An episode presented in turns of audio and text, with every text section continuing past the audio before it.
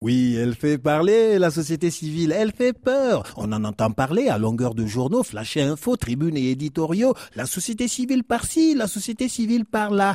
Et pourtant, peu savent exactement qui elle est, combien elle a de bras et de jambes, si elle a des griffes ou des crocs, et ou bien si elle est carnivore ou végane. Ouvrons donc notre dictionnaire préféré, le petit gondouanet illustré à la page SC comme société civile.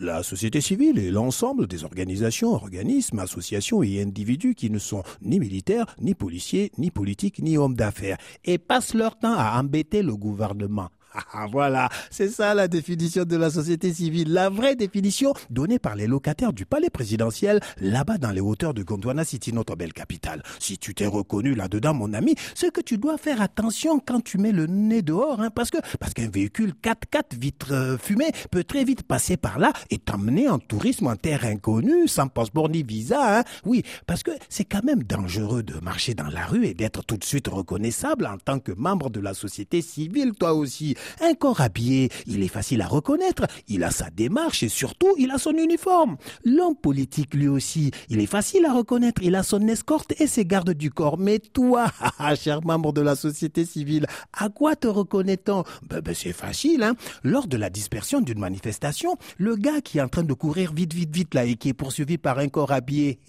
c'est le gars de la société civile. Tous les éléments perturbateurs qu'on est en train d'embarquer les mains liées dans le dos dans la camionnette de l'armée eh ben, c'est les gens de la société civile. C'est eux qui sont toujours en train de perturber la vie de ce beau pays. On dirait, on dirait qu'ils n'ont pas de travail, quoi. Ils sont comme ces gens des quartiers qui se promènent dans la ville à la recherche de bagarres potentielles parce que, juste parce qu'ils s'ennuient. Ben, c'est comme ça qu'est perçue la société civile depuis les hauteurs de Gondwana City, notre belle capitale. C'est-à-dire que c'est une bande d'enquiquineurs qui s'occupent de ceux qui ne la regardent pas.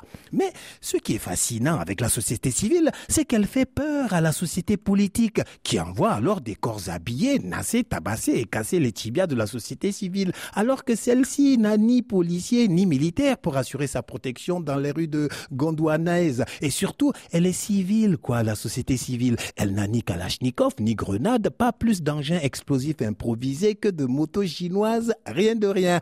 Et pourtant, président fondateur n'a qu'une chose en tête, c'est civiliser la société civile, lui apprendre les bonnes manières. Bah oui, qu'elle dise oui, chef, à chaque oukase qui descend des hauteurs de Gondwana City, notre belle capitale, qu'elle ne critique plus, qu'elle ne râle plus et surtout qu'elle élimine de son vocabulaire tous ces gros mots comme droit de l'homme, liberté d'expression, presse libre. À demain.